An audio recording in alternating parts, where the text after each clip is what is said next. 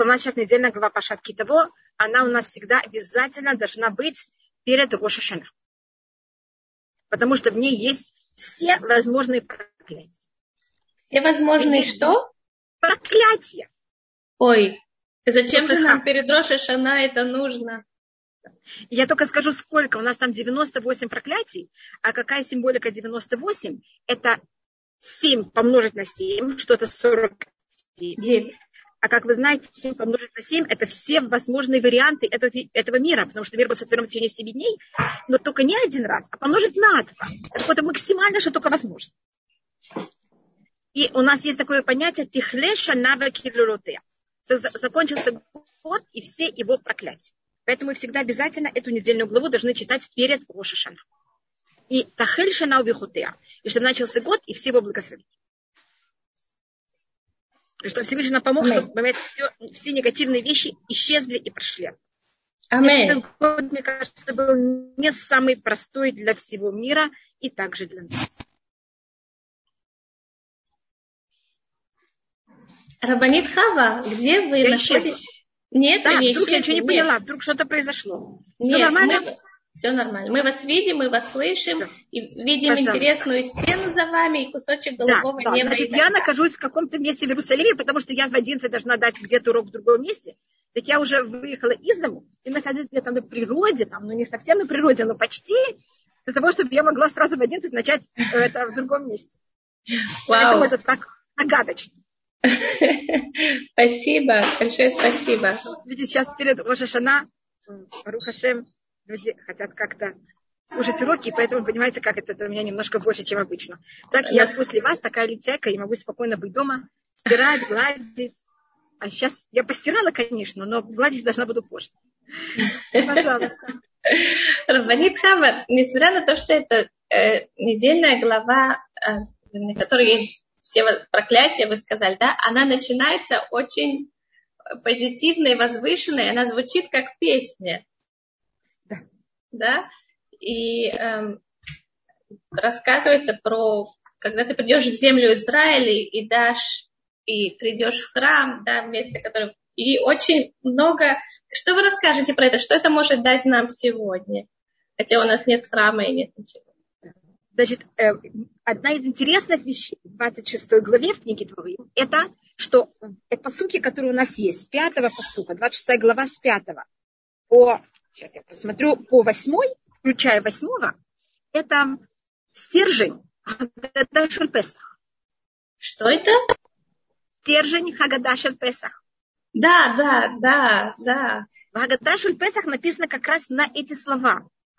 Что значит и поживи от и побежи от него семью путями в посуке 27. Это значит, что мы будем, извините, меня просто спросила Елена, извините, что я сразу отключаюсь и вам говорю, это понятие того, что если у нас есть какая-то проблема, значит, что обычно, когда у человека есть проблема, он в нормальной ситуации, как будто у нас все хорошо, мы берем и эм, тогда у нас как будто мы продумаем, куда идти, и идем в какой-то один путь. А когда мы в истерии, мы тогда выбираем любой путь, который только возможно. И это показывает такого смятения, ужасного положения, что мы согласны на любой вариант, только уйти от этого ужаса. А так как мы говорили уже, что в мире есть семь вариантов, так мы как будто согласны на любой вариант, только на тот, который мы в этом состоянии. Обычно я не согласна на любой вариант. Я ищу самый хороший вариант. А тут как будто нам, понимаете, как любой вариант будет хороший. И поэтому это символика семьи. Или то же самое враг от нас будет убегать э, всем путей. И я уже не помню, это было на этом уроке, но меня спросили, почему, а, кажется, это было на другом. Там было что-то, что меня спросили про а, одежду мужчины на женщине, одежда женщины на мужчину, и том, что надо взять и, и эм, помогать поднимать, если ослика с ношей он упал. Если это было здесь, что меня спрашивали, какая связь между ними, так есть, если это интересно, я нашла Аль-Шеха Кадош, и Альшек рассматривает, что это у нас для того, чтобы люди в какой-то мере женщина или мужчина могут переодеться в другое, когда они видят другую женщину, другого мужчину, который не хотят соблазнять, и сделать там целый такой спектакль, что у них там ослик, и он упал, и попросить помощь, и этим взять и заманить, понимаете, другой пол. если бы он видел, что это женщина или мужчина, он бы даже не подошел. А так, вы понимаете, вы вместе уже что-то делаете, непонятно, к чему это может привести. Поэтому это говорится в туре для того, чтобы подчеркнуть, чтобы мы на это не клюнули, это называется на русском. И я сама встреч... слышала многие случаи, когда вот люди пошли помогать, а там было наоборот, там был очень тяжелый подвох. И меня тут спрашивают, пожалуйста, совет. Я забыл лечить врачей антибиотиками, витаминами уже в течение двух недель не помогают. Как помолиться, чтобы заветь псалмы читать? Спасибо. Значит, если вы хотите псалмы, которые мы первым делом шлейма, шлейма полный.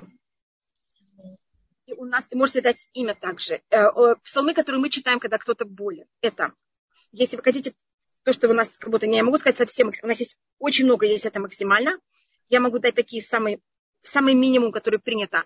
Это шестой, Эм, двадцатый, шестой, двадцатый, тридцатый, эм, сто двадцать первый, сто двадцать, сто двадцать первый, сто тридцатый и сто сорок второй.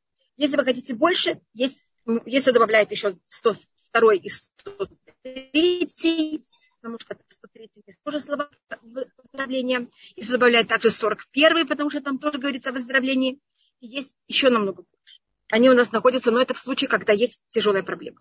Очень.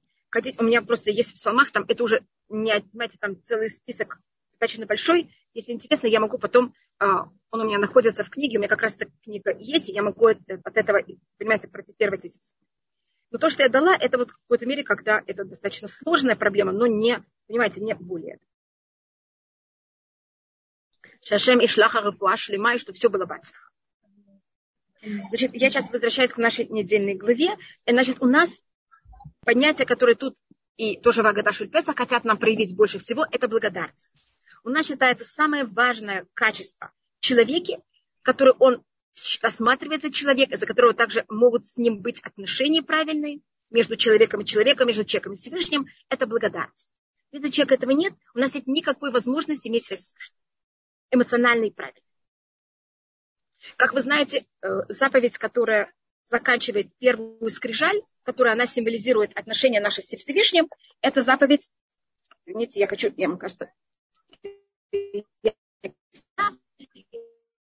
уважение родителей.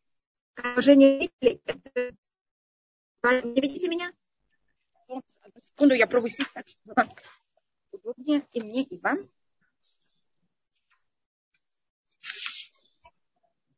Вот так удобно?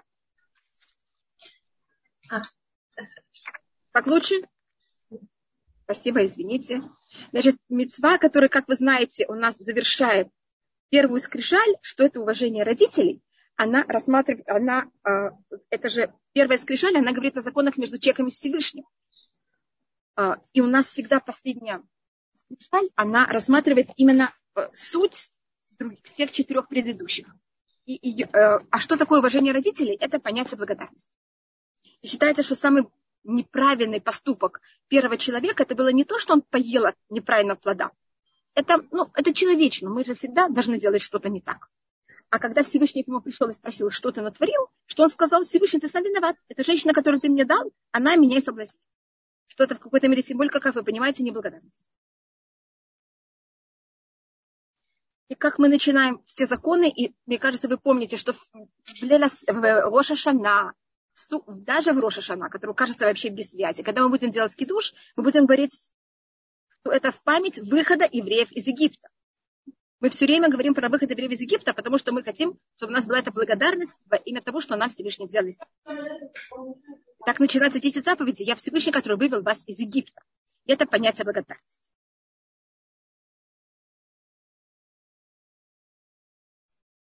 Поэтому у нас это такая важная вещь. А в нашей недельной главе начинается митцват бикурим. Значит, когда первое, что у нас мы получаем первое, и первое это обычно самое дорогое, это то, что вы ждали так, вы так это хотите. Так первые плоды, обычно их срываем даже зелеными. А тут первые плоды не только нельзя сорвать зелеными, надо взять их, принести в храм и сказать Всевышнему спасибо. За землю, нам, которую нам Всевышний дал. Вы знаете, что первенцев также мы выкупаем. У нас все первое всегда Всевышний. Это вот это понятие благодарности. Тут есть посук Гей, написано Ванита Ваамарта Лифней. Ашем Да. А почему Ванита Ваамарта? А что Анита это как на что-то, что был, был такой... Великолепно, что вы спрашиваете. Это у нас говорит устное предание. В любом месте, где говорится Ванита, это называется Харамат Куль. Ваамарта это уже говори. Что такое Ванита? Значит, подними голос. Говорить не так шепотом, а говорить громко. Вот говорить, толкать речь. Сказать, Всевышний, я тебе благодарна. А не Всевышний, я тебе благодарна. Почему именно они-то? Как это связано с тем, что это ответ? Они, это... когда я хочу с вами, я вам отвечаю, я должна говорить так, что вы меня услышали. Я тогда должна поднять голос. И когда я говорю, могу говорить сама себе. Когда я отвечаю, я говорю кому-то. Когда я говорю кому-то, как я должна говорить? Так, чтобы он услышал меня. Поэтому в любом месте в Танахе, где говорится «ванита», если говорится «анита», «амарта», как будто вот это двойное понятие, это всегда значит поднять голос. Вау. Вау. Я думала, что есть какой-то вопрос Всевышнего, который как бы существует всегда, но только мы должны... То, что я знаю, это говорит Раши, хотите, я могу. Нет, нет, нет, нет. Простите, это я не... такое правило во всем Танахе. Анита, я читаю пятый посук в Раши. Лешон Харамат Коль. Это язык поднятия голоса. И, и, и дальше человек, пришедший в храм, он рассказывает все, как вот был в Египте, как было плохо, и там та-та-та-та-та-та. Но люди, которые жили в храме, они уже не были в Египте. И без Аташем, когда будет Бейт Амигдаша Шлиши, это, это же будет то же самое, да? И мы будем рассказывать. Но мы не были в Египте. Это будет иметься в виду, что человек имеет в виду свой собственный Египет, который вышел, или именно вот этот вот национальный Египет. Как это? Первым делом Мицраим, если видите, корень этого слова это цар. Цар это значит узко. Видите, мем и мем в начале, ют и мем в конце, это как будто приставки, а в середине это цар. И даже это называется Мецар Ям, узкое море. Значит, это вот это понятие всех возможных неприятностей. Это считается всех проблем. И духовных, и физических, всех возможных. И у нас рассматривается это, пишет об этом Магараль достаточно много, что когда придет Машиах, мы будем не только благодарить Всевышнего за избавление, мы будем говорить очень много спасибо за мук, потому что мы тогда поймем, насколько эти муки нас развивали и что они нам дали. Только мы, конечно, когда мы в середине этих мук, мы этого совершенно не видим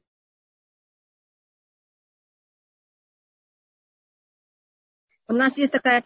Поэтому мы в какой-то мере говорим Всевышнему спасибо и вспоминаем Египет, потому что это не только, что он вывел нас из Египта, но если бы не Египет, какие-то вещи бы в нас не открылись. У нас это говорится в книге Ишаяу, 11 глава. Одыха Хашем, не 11, извините, это 12 глава. Одыха Хашем эм, Кеанафтаби. Я благодарен тебе Всевышний. Я тебе буду благодарить тебя Всевышний, что ты меня гневился на меня. Я шел ты гнев отошел, и ты меня взял и утешил. И мы у нас есть в псалме Одыха Кианитани. Я благодарю тебя Всевышний. Это у нас 118-й псалом. Кианитани, Анитани, как вы сказали, ты, может быть, ответил мне, а может быть, что мучил меня.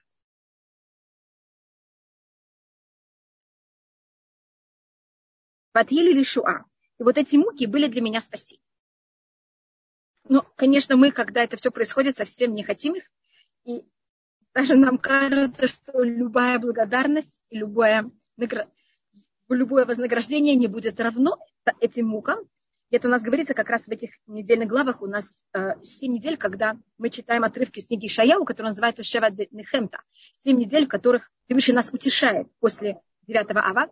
И там говорится, что Всевышний приходит и говорит, еврейский народ, я вас пришел утешать. А мы говорим, не хотим. Были такие муки, что там уже ничего не стоит. И любая как будто, любая награда нам не возместит, как будто не будет стоить тех мук, которых мы претерпели. Там есть целый диалог между еврейским народом и Всевышним, пока мы вообще соглашаемся, что нас утешает. Пока мы согласны принимать, понимаете, это утешение.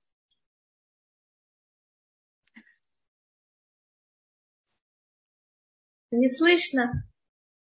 Вы, вы слышите меня? Сейчас, да. До этого было два предложения. Не, не слышим, нет. Не слышим. Все, вы меня слышите? Сейчас, да, до этого нет. Сейчас слышим. До, до этого да, не Хорошо. Слышим. Хорошо, я рада. Еще, может быть, одна маленькая вещь, которая на этой недельной главе я обычно очень не нравится. э, показывает, но это снова, это какая-то не вещь, которую мы можем от этого учить, это более показывает о том, как Всевышний сотворил мир и как Всевышний правит миром. Это рассматривает Гаулевина, он рассматривает, что архитектуры, они параллельны шестью тысячам э, лет. Первая книга Берешит, она параллельна двум тысячам лет, она охватывает две тысячи первых лет, а каждая другая книга охватывает одну тысячу. Книга Дворим параллельно нашей тысяче. И в книге Дворим есть недельные главы, и каждая недельная глава, у нее есть какая-то своя тема. По-моему, я, я не знаю, я пробовала, мне кажется, на этом уроке я не пробовала показать, что у каждой недельной главы есть своя тема. Это не просто так, что каждая недельная глава поделена именно так, а не по-другому. И э, каждая недельная глава, она параллельно одной сотне. Наша недельная глава параллельно той сотне, которая как раз уже прошла. И у нас, когда на еврейском календаре два нуля в конце, значит, заканчивается сотня, на христианском календаре это как раз 40 лет. Потому что вы знаете, что когда у нас когда у нас э, был 3760 год, э, у христиан стал нуль. И они с этого момента начали считать. А так как это 60 в конце, поэтому у нас будет 40. Понимаете, как это? Это просто... И вот последняя сотня, которая прошла, которую мы уже не знаем все, это 1840 год до 1940. Понятно, почему в это время как раз заканчивается сотня. А мы сейчас с 1941 до 2040 года. Это будет наша следующая сотня. И что у нас говорится в нашей недельной главе? Начало Китавойла Арец, когда придешь в Израиль. А когда начинают евреи приезжать в Израиль? В 1940 году. Это даже в истории называется период, называется Мавасрей Хациуну. Это называется обещатели сионизма. Когда приезжают ученики Гаона, ученики Бальшемтова, начинается вот такой возврат достаточно массивный в Израиль. И есть в 1882 году есть Алия Ришуна, приезжают евреи из Йемена. В 1900 Э, четвертом, пятом, это первая, вторая Илья. Понимаете, начинает вот все время с этого момента начинает приезжать евреи в Израиль. А недельная глава заканчивается проклятиями, ужасными, которые нигде больше нет. И это параллельно 1940 года. Представляете, как, когда мы понимаем, что происходит в недельной главе, мы можем понять, что, какое отражение будет в этой сути. Вау! Я не знаю, ли вам такая вещь интересна, но это вещь, которую пишет Гаон. А, он Э, как, он умер в конце 18 века, и видите, он нам показывает, как надо рассматривать потом. Значит, если вы хотите загадывать в будущее, мне кажется, это всем сразу такое желание, так у нас тут такая, такой фокус. Все недельные главы в книге Дворим, они читаются только в особый шаббат. Следующий, не в этот шаббат, а начиная с следующего шаббата, а, и после этого, это у нас две недельные главы, Ницавим Ваелех, они могут, первым делом, они были сказаны последний день жизни Муше. Значит, мы уже приходим к финишу. И эти две недельные главы, они могут быть, а, если у нас нет достаточно шаббата. Потому что шаббаты в году, они же зависят от того, какие, как, в какой форме у нас были праздники, и что было и как. И, знаете, всегда, в какой день начинается год, столько будет шаббатов или больше, или меньше. И поэтому эти две недельные главы, только эти две недельные главы, могут быть объединены или разъединены. Поэтому я не могу сказать, нас ждет еще сотня лет или нет. Но мы знаем, что, мы знаем, где мы находимся примерно в плане истории. Для истории еще сто лет это вообще ничего, когда мы говорим о двух тысяч лет изгнания. Но для жизни человека почему-то сотня это достаточно весомая вещь. То есть следующая сотня начина, начинается в 1941 и вы видите, что это для еврейского народа громадное изменение истории. У нас с 1948 года, что это всего 7 лет после того, как мы начинаем э, следующую сотню, э, у нас становится государство Израиля. Сейчас я не рассматриваю, оно хорошее государство или какое. Есть государство. Еврейский народ, его отношение с народами мира совершенно другой. И видите, а это у нас, это не телеграмм, она предвещание. Значит, мы приходим в Израиль. И следующая недельная глава тоже будет говорить о том, как мы приходим в Израиль, как она пустына, как мы ее, как она превращается в великолепную, как она стоит еще лучше, чем она была до этого. И в конце, это следующее, не наше, просто это нечестно, я уже говорю о следующей. Там описывает о том, как люди захотят вдруг возвратиться к Всевышнему. Когда мой папа, мой папа родился в 1917 году, понимаете, это явно предыдущий сотни, в его периоде, когда он был молодой человек, все только убегали. от иудаизма. Это такая прелесть видеть, как люди прибегают назад. Видите, как то, что как написано в Торе, оно сбывается точно, по годам, по, по минутам.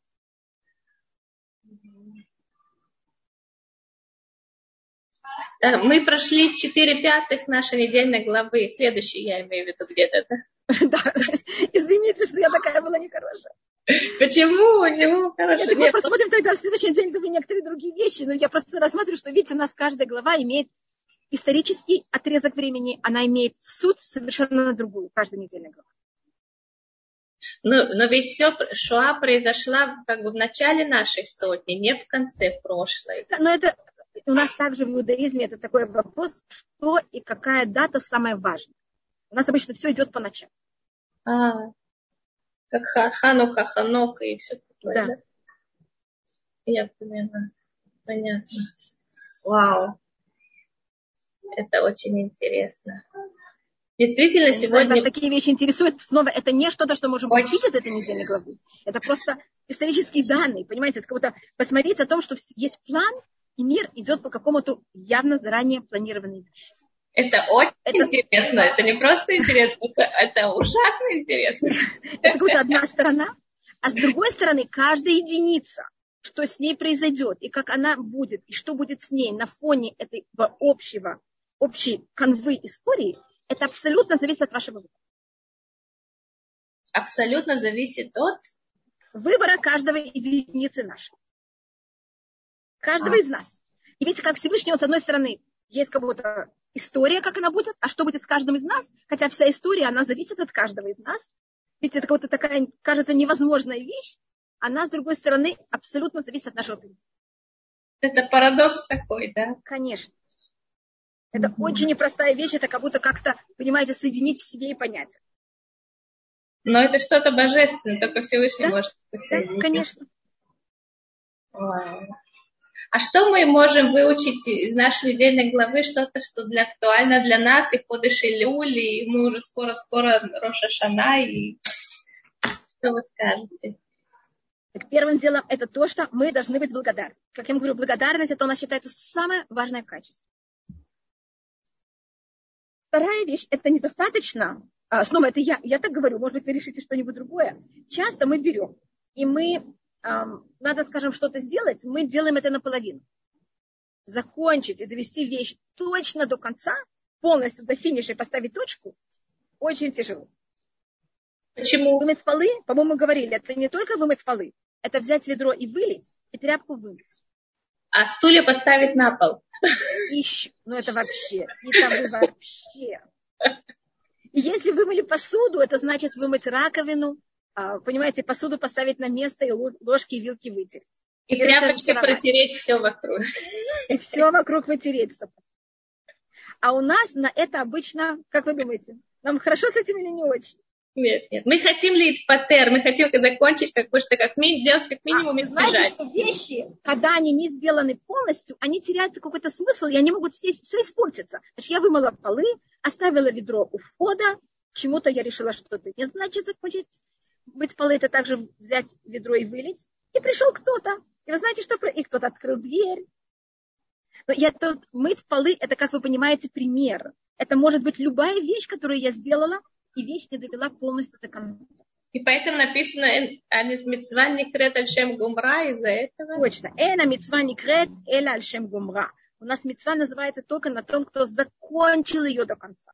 Притом закончить то, что кто-то начал, вы, кто-то вымыл полы а я вижу ведро, вылить ведро и взять тряпку и вы, вымыть ее, когда кто-то другой вымыл полы, почему-то ужасно тяжело. Это же его работа. Мы не хотим быть фраерами, вот в чем дело. Да. А у нас, да, а у нас есть в этой недельной главе такая мецва. Значит, мы должны были по закону Торы, как вы знаете, отделять от всего урожая одну э, десятую давать левиту, а, одну там шестьдесятую давать э, Кугену, священнику, что-то давать бедным, что-то самим приезжать в Иерусалим и есть. И мы должны были это отделять, без того, что мы это, когда мы это не отделяем, мы не можем есть наш урожай. Так что делали евреи? Они это отделяли. А вот дать, это берет время. Они высушивали это. Это у них лежало в амбарах. Так раз четыре года. Это четвер... у нас э, каждый год делится на недели. Если... Э, у нас группы годов делятся на недели. Вы знаете, у нас каждый шестой год, каждый седьмой год это шмита. Через шесть лет у нас есть год шмита, это же седьмой год, поэтому мы говорим о годах как о неделях. Поэтому в четвертый год и в седьмой год в Песах мы должны были прийти в храм и сказать в храме, Всевышний, мы не только отделили, мы все отдали. Понимаете, что я называю все отдали? Почему так тяжело? Почему так тяжело вот именно вот закончить и отдать и вот и вот это вот что это за в душе такое? Конечно. Это пишет Рамхаль Бимуше Хайм Луцато в Масилат Ишарим, что у нас есть, когда мы хотим что-то сделать, у нас есть две сложные точки. Одна вещь это начать, нам очень тяжело начать. Это как будто у нас сила инерции, и когда мы начинаем, нам, понимаете, очень тяжело. А вторая – закончить. Когда мы делаем, нам уже легко. Снова ничего не легко, но намного легче. А вот эти две точки, они очень тяжелые. Это начать и закончить до конца. Не в середине. Это, это что-то необъяснимое, это просто такая духовная сила, которая мешает человеку закончить. Кило вот кахазе. Да. Да. Ясно. И как преодолеть это внутри? Это у нас две точки, в которых и обычно мы спотыкаемся в этих двух точках. Итак, вы у меня заснули. Все? Нет, я не Нет, просто я думаешь, что не вы заснули, компьютер заснул, поэтому я, я поняла, я поняла, я поэтому начала шевелить руками, что да, да, да. И, и преодолеть, это только усилие, то есть нужно еще затратить, ведь человек к концу работы, он уже достаточно устал, и он, да, что, да. что кроме... Это не физическое. Да. Это не физическая усталость, это психологическая. Вы шили юбку, взять подол или молнию вшить, мне кажется, самое сложное. Можно выкрыть юбку, зашить все, но почему-то подол и молния очень сложно. Махаль нам говорит, а что нам делать, как нам преодолеть этот вот барьер второй. Первым делом понимать, что кто-то это заканчивает, он как будто все сделал. Если мы это кого-то оставляем, будет считать, что он это все сделал. Так закончите, и вы будете, как будто, понимаете, еще иметь вот это понятие. Теперь кто-то согласен закончить незаконченную работу другого, он э, в какой-то мере вот это качество, которое считается очень непростым, кто открыл вообще эту возможность, что я могу взять и закончить работу не кого-то, кого-то другого, это у нас в колене Иуда, и поэтому от него происходит Машех. Может, я говорила об этом. Если у нас кого-то самая такая мецва, которая символизирует, что я могу сделать что-то, что не сделал кто-то другой, это мецва ебу. Если человек умирает без детей, его брат, когда он женится на его жене, если у них не было детей, он тогда ребенок, который рождается от этого брака, считается ребенок умершего брата. Значит, как будто мы продолжаем работу, то, что не закончил кто? Умерший человек. Это считается очень тяжелая вещь, потому что все хотят, чтобы все было именно наш. И это начал Юда, когда он сказал это Онану, тот отказался и не хотел это делать. Как вы знаете, конечно, это сделал Юда, это сделал Рут и Буаз. Это считается их величайшая вещь, что они женятся. Конечно, у них есть даже увлечение один к другому, но также для того, чтобы восстановить Шем Хамед Аль-Нахалато, как там говорится, это продолжение э, Науми. И когда рождается ребенок, он называется Нулят бен Науми. Это, как вы знаете, очень сложно и для Рут, и э, Машех, который рождается именно от этих отношений. Вы замечаете, он рождается от отношений между Тамар и Иуда. Он также происходит и потомок между Боаз и Рут. И только того, что кто-то был согласен закончить работу того кого-то другого, а, вот это сила Машех. Он будет согласен закончить работу всех, кто что-то еще не закончил. Тогда у меня два вопроса. А, только одна маленькая вещь, мне кажется, это очень женская сила. Для мужчин это намного сложнее. Поэтому колено Иуда из всех 12 колен, он самый женственный, даже на слух. Посмотрите, Иуда заканчивается на что? На А. Мама, мне кажется, всегда это тот человек, который согласен. Все, что в доме кто-то не закончил, закончить. А если она не согласна, так вы понимаете, она не совсем мама, мне кажется. Получается, что восточным женщинам сефардским намного легче, и это правда, протереть тряпочкой шайс после того, как они закончат. У них это больше в крови, как бы, да? Я могу сказать также, потому что мужчине очень важно, что то, что он сделал, было его. И проявить именно свое. А мы в какой-то мере нам Всевышний помог, что у нас есть вот эта возможность, что мы согласны делать что-то во имя кого-то, и чтобы даже это не было названо нашим именем. Но ведь как раз в точности наоборот. Тот, кто закончил, это его. А тот, кто не закончил, это уже... процентов. Но, но это так считает Всевышний. Но как это выглядит, понимаете? Поэтому да. это так.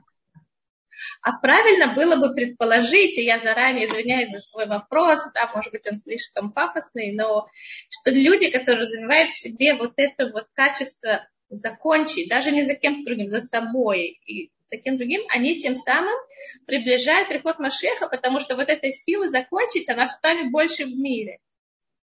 Конечно, потому что когда мы заканчиваем вещь, этим мы приближаем вот это качество внутри себя. Возможно, если я что-то делаю, я заканчиваю до последней капли, это вот эта сила, это в какой-то мере, что такое приход Машеха, это мир полностью избавлен. Но если я только согласна забрать, скажем, я ела, и мы там ели с вами вместе, я встаю, я беру только свою тарелку, а вашу я оставляю, это ваша тарелка, вы ели, забирайте ее сами. В этом есть какая-то жестокость. Какое-то, понимаете, как это? И с одной стороны, я должна очень стараться все, что я делаю, закончить сама, но мне должно быть это милосердие также помочь другому, понимаете, если он не сделал, закончить, но надо быть очень осторожным, что это мое желание милосердия помочь другому ни в коем случае его не, не э, расклевало. Не развращало. Понимаете, что это имеет? Потому что зачем? Я, ты встаешь, хорошо, возьми все тарелки, а я могу продолжать сидеть. Это а где... неправильно, поэтому тут надо знать вот эту очень осторожную грань. А поэтому где... это проблема женщины и матери, что она может всех в семье что сделать? Разбаловать избаловать. И тогда это совершенно неправильно. Она себя ощущает такой хорошей и в какой-то мере чуть ли не мученицей. А всему, понимаете, она никому, никому помогает, она всех развращает. То есть правильный подход это такой баланс, да, иногда да. ожидать и требовать, и, и чтобы сделали другие, а иногда ты делаешь это, то есть такая очень осторожный баланс, да, надо каждый раз проверить и посмотреть. Скажем, пример, который я дала про Ибум, это когда ты человек уже не жив, понимаете? Там уже нет никакого варианта. Не жил, в смысле? А, не я жив. поняла, да, да, да, да, да. Даже когда у человека нет шансов это исправить. Ой, извините, спасибо большое. Пожалуйста. А, то есть вы пример, так вы начали говорить, так не было шансов, но и тогда, когда с другой не закончил, не потому, что он не хотел. Не... Значит, есть случаи, когда я могу его попросить, его подтолкнуть, ему помочь закончить. Это намного более милостливо, чтобы он это сделал. Но есть случаи, когда у него нет варианта это закончить. Он уже ушел из этого мира. Так я не говорю, он не сделал все, что все навеки знали, что он это не сделал. Понимаете, тут есть вот такое какое-то не это, очень правильно, мне кажется, подход. Да, или я возьму твою тарелку и знаю, что ты неблагодарный или благодарный, я взяла твою тарелку. Или... А я могу взять тарелку сказать, смотри, я сегодня беру твою, но не то, что сказать, но дать ему такое желание, что завтра он это тоже сделал. Понимаете, как его подтолкнуть к этому. Да, да, понимаю, понимаю. Я видела, что есть два да, человека, которые подняли руки. Галита, у, Две да, я здесь, я здесь, я внимательно слушаю, мне многое стало понятно о себе. Я думаю, во-первых, мне радостно, что я не одна такая. Закончить, оказывается, протереть. Тут я вижу вопросы, как можно записать, какие псалмы читать. Это меня спрашивают. Значит, я сказала какие-то какие части псалмов а другим, может быть, я не знаю, как это я может быть, Скажите, я, я запишу в чате. Хорошо, какой вы сказали? Я запишу. Я сказала э, шестой, двадцатый, тридцатый, шестой, двадцатый, тридцатый, э, сорок первый, э, сто второй, сто третий, сто двадцать первый, сто тридцатый и сто сорок второй. Из этого выбирайте, пожалуйста, не, не надо все, я только даю вариант. А ведь вы спрашиваете, что значит быть благодарным? Есть конкретные действия, как это выполнять? Да, если мне кто-то сделал что-то хорошее, я обязана это помнить, и когда он меня что-то просит, или я понимаю, что ему это надо, делать ему это в ответ. У нас акават атов – это поступки. Как научиться постараться смотреть на все хорошим глазом? Это сложная вещь. Первым делом, мне кажется, вы должны...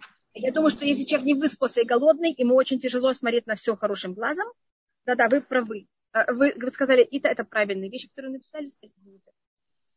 И первым делом быть в хорошем настроении, давать себе. И хороший глаз, противоположность – это зависть. Значит, когда вы ощущаете, что все вам только вам, и другому вообще ничего не положено. И понимать, что есть другие люди в мире, им все тоже положено. Чем руководит э, руководство, что понять, что где баловство, а где просто проявление заботы о Эстер, это очень непростая вещь мы должны каждый раз смотреть, почему мы это сделали. Мы это сделали во благо другого, или мы это сделали для того, чтобы подчеркнуть всем, какие мы хорошие, или даже себе, какие мы хорошие. Простите, Рабин Хава, не очень было понятно, какой вопрос. Чем руководствовать, что понять, где баловство, а где просто проявление заботы о детях и муже. И в основном то, что они могут делать сами, давать им делать сами. Потому что давать человеку делать самому, это очень, это величайшая вещь, это он тогда стоит на своих ногах. А баловство это делать такие вещи, которые они просто приятны, не обязательно. Значит, я не застилаю вместо него кровать, он должен сам застелить кровать, но я ему покупаю какую-то игрушку. Я его беру в музей. Я ему готовлю очень хороший обед. Очень красиво его подаю. Но вымыть тарелку должен он сам. Подскажите, можно ли будет читать псалмы вместо слихот за неделю до Рошашана, если больше разница, если большая разница. Можно, есть особо, даже я думаю, что некоторые псалмы, они тоже говорят, мы говорим, некоторые цитаты из псалмов мы говорим слихот, но главное понять это, что мы, когда говорим слихот, мы продумываем наши поступки. Это значит, это не, это не молитва, а это продумывание наших поступков. Абанит Хава, есть поднятая рука и уже включен микрофон. Да. Анна, пожалуйста. Пожалуйста. А, доброе утро. Большое спасибо за замечательный урок, замечательный диалог. Спасибо. И такой у меня вопрос по поводу Машиха. А, почему да. Маших происходит, как бы его линия, это называется ихус, да? Его родословная да. происходит от таких странных как бы связей, как начинается Лот и его дочки, Тамара и Игуда, и Давид Батшева. То есть почему это вот именно как бы этот аспект проходит как бы красной нитью через родословную Машиха? Есть в этом какой-то смысл? Конечно, конечно, то, что вы говорите, есть в этом очень, об этом, как вы понимаете, очень много пишется, потому что это абсолютно явно. Видите, это настолько вызывающе явно, что мне кажется, что это видно невооруженным глазом. Да, и как вы объясняете это, для вас? Это вещь, а, и тут, конечно, тут есть несколько вещей. Одна, самая простая, не входя в более глубоких вещей, это называется, что мы не имеем права, что был у нас вождь для еврейского народа, Шеэлю купаши шрацим шатлюяло мяхуа. У него нет за спиной сундучок с гадами. Значит, вы знаете, значит мы, мы считаем, что для того, чтобы был вождь еврейского народа, он должен уметь им очень много каких-то, как можно сказать, нехороших вещей. А вы знаете, что если вы хотите кого-то больше всего обидеть, обычно говорят о ком? О его матери, Так поэтому вы видите тут очень такие проблематичные отношения. И за счет этого и Давид, и Шлюмо, и все их потомки, они не могут быть гордиться. Проблема самая большая царя, это говорится у нас в предыдущей недельной главе, «Вело ярум леваву», что его сердце не было высокомерно. У человека, который родился в таких отношениях, у него не может быть высокомерия. Ему все всегда очень большой радостью это напомнят. Это на простом уровне. Это такой баланс потому что он царь, и ему Всевышний дал такую должность, у которой есть очень большой шанс быть высокомерным, Всевышний ему дает такой противовес. И это считается для каждого вождя, чем бы он ни был, нужен ему вот такой противовес. Теперь есть еще другие вещи. Я тут дам только маленькую одну вещь. Вы знаете, что у нас отношения Всевышним – это как отношения между мужем и женой, а царь, он где-то находится между наших отношений с Всевышним. Поэтому в этом есть какое-то понятие чуть ли не кровосмешения. Поэтому царь должен в какой-то мере понимать это место и быть этим осторожен. И у нас есть, конечно, и другие понятия. Эм, еще более высокий. Но вы, э, Анна, вы совершенно правы, это просто вопит, а как рождается и как происходит рождение царя Давида. Хорошо, Я просто дала два, понимаете, разных только комментариев. Но об этом очень много пишется. Почти каждый комментатор к этому относится. Пожалуйста. Спасибо. Есть, есть еще вопрос? Была можно еще, еще какой-то вопрос, который да, я не успела прочитать. А Виталь, можно я включу микрофон, а Виталь? А Виталь, Хая. А Виталь, Хая. Угу. А как, извините, а, как, а так ли это, что за 12 дней до Рошашана можно исправить? Да, есть такое, э, такое понятие, и считается особенно, что за 7 дней считается, что 7 дней Рошашана, а 7 дней Асерат или Чува, я объясню, почему я говорю 7 дней, а я не говорю эм, все, все дни, а потому что у нас в Асерат и Чува это 10 дней между Рошашана и Йом-Кипур, включая Рошашана и Йом-Кипур, у нас по-настоящему наши дни, у нас есть только 7. Потому что два дня Рошашана вы ничего не можете в них делать. Финиш, Йом-Кипур уже финиш. Поэтому, как видите, у вас есть неделя. Это первая неделя года. Вот считается, что если мы в ней правильно себя ведем, мы этим делаем две вещи. Мы исправляем все неправильные поступки этого дня, этого дня недели, и мы делаем еще одну вещь, мы себе готовим как прототип, как себя вести во, всех этих днях недели. И вы знаете, что у нас каждый день, он эм, в какой-то мере имеет свою особость, особость, скажем. Всегда в пятницу или воскресенье или в шаббат у вас совсем другое расписание. Это совсем другие испытания за счет этого. Поэтому продумайте в эти семь дней, как, чтобы этот день недели был более правилен не только сейчас, а все дни года. И особенно, то, что можно рассмотреть, это шаббат. А, конечно, этот шаббат тоже желательно, но особенно следующий шаббат, шаббат Васерат и Чува, следующий шаббат это последний шаббат года, следующий шаббат это шаббат Васерат и Чува. Если можно, чтобы не шаббат ждал вас, а что вы ждали шаббат. Это имеется в виду, что минуту до зажигания свечей вы уже были готовы. А можно задать вопрос? Пожалуйста. Эм, вот эм, я поделюсь с вами, да? Я помню, да. предыдущие годы, вот я старалась, чтобы эти семь дней до Рошашна были самые-самые хорошие, но Ецера не дремлет, и все шло вот именно точно наперекосяк. Я уже думала, лучше бы я не делала, это просто был бы обычный день, было бы намного лучше.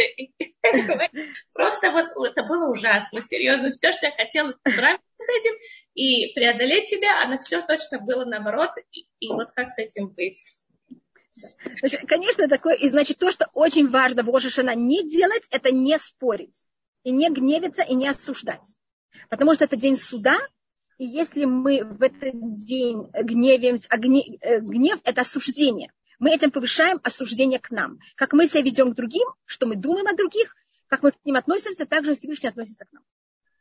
Поэтому если можно в Рошашана никого не осуждать.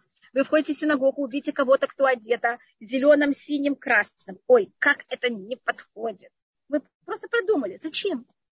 У него, и вот у него, видите, у него такой очень интересный вкус, и, может быть, еще немножко это будет мода, и мы все будем так странно выглядеть. Я просто говорю пример, который не понятие хорошо-плохо. Понимаете, мы просто в себе, а мы, мы все судим. Это у нас такое естественное поведение. А как нам сделать, чтобы не упасть именно в эти, в эти дни, когда мы так стараемся? Но именно вот сильно, очень сильно против нас работает. Одна из вещей – это не слишком стараться. Я очень боюсь, когда люди очень стараются. Mm-hmm. Потому что это приводит к напряжению. А когда мы напряжены, это не самое хорошее. А как стараться, не напрягаясь? Вот просто быть хорошими. Видите, как это просто сказать это рассказ про Рейсволь Салантер, что он, вы знаете, в свое время все ехали на дачу или на воды. Так это называлось? На русском я просто не знаю, как это. И а, кто-то был в таком месте, где были вот, все рави, а раввины обычно все ехали в то же самое место на воды, и там они встречались, говорили, понимаете, там встречались их и хатитские рэбы, и литовские раввины. Это было такое время, когда они да не только что они ехали отдыхать, они в это время также очень много, понимаете, обменивали мнений, решали, что будет весь год. И вот один человек, он тоже там был, когда он приехал в свое место, ему сказали, ты же видел там Ревисоль Салантера, как он выглядит? Не помню. Не видел никакого такого особого. Там были много, но... И он начал продумывать, кто там был, которого звали Исмаиль. Вспомнил одного и сказал, ну он так просто себя вел, ну, ну ничего не выделялось. Вы понимаете, нормальный человек, это просто у него ничего не выпячивает. Это что-то выпячивает, это уже неправильно. Быть хорошим – это просто быть хорошим. В момент, когда мы хотим быть очень хорошим, это уже неправильно. Мы тогда начинаем баловать, мы тогда начинаем баловать, я имею в виду неправильный.